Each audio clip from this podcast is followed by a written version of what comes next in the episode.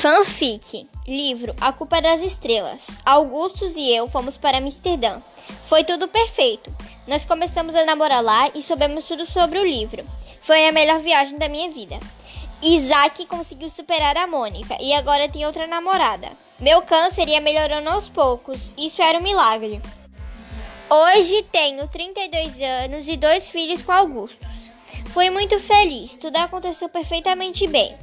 Hoje eu e Augustus olhamos para as estrelas e para o céu infinito, pensando em tudo de bom que nos aconteceu.